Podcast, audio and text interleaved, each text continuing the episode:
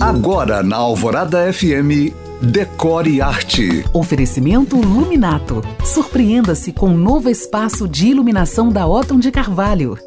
Andar com fé eu vou, que a fé não costuma falhar. Quem lembra? Já dizia Gilberto Gil nos anos 80. E a máxima continua valendo, porque fé e proteção, gente, nunca são demais. Por isso, hoje eu listo cinco objetos para trazer sorte, para que você inclua aí na decoração da sua casa. Primeiro são os cristais. Eles ficam lindos sobre mesinhas de canto ou de centro. Dois, olho grego, que podem estar na parede ou até num jogo americano. Três, ferradura, pendurada em cima da porta fica lindo.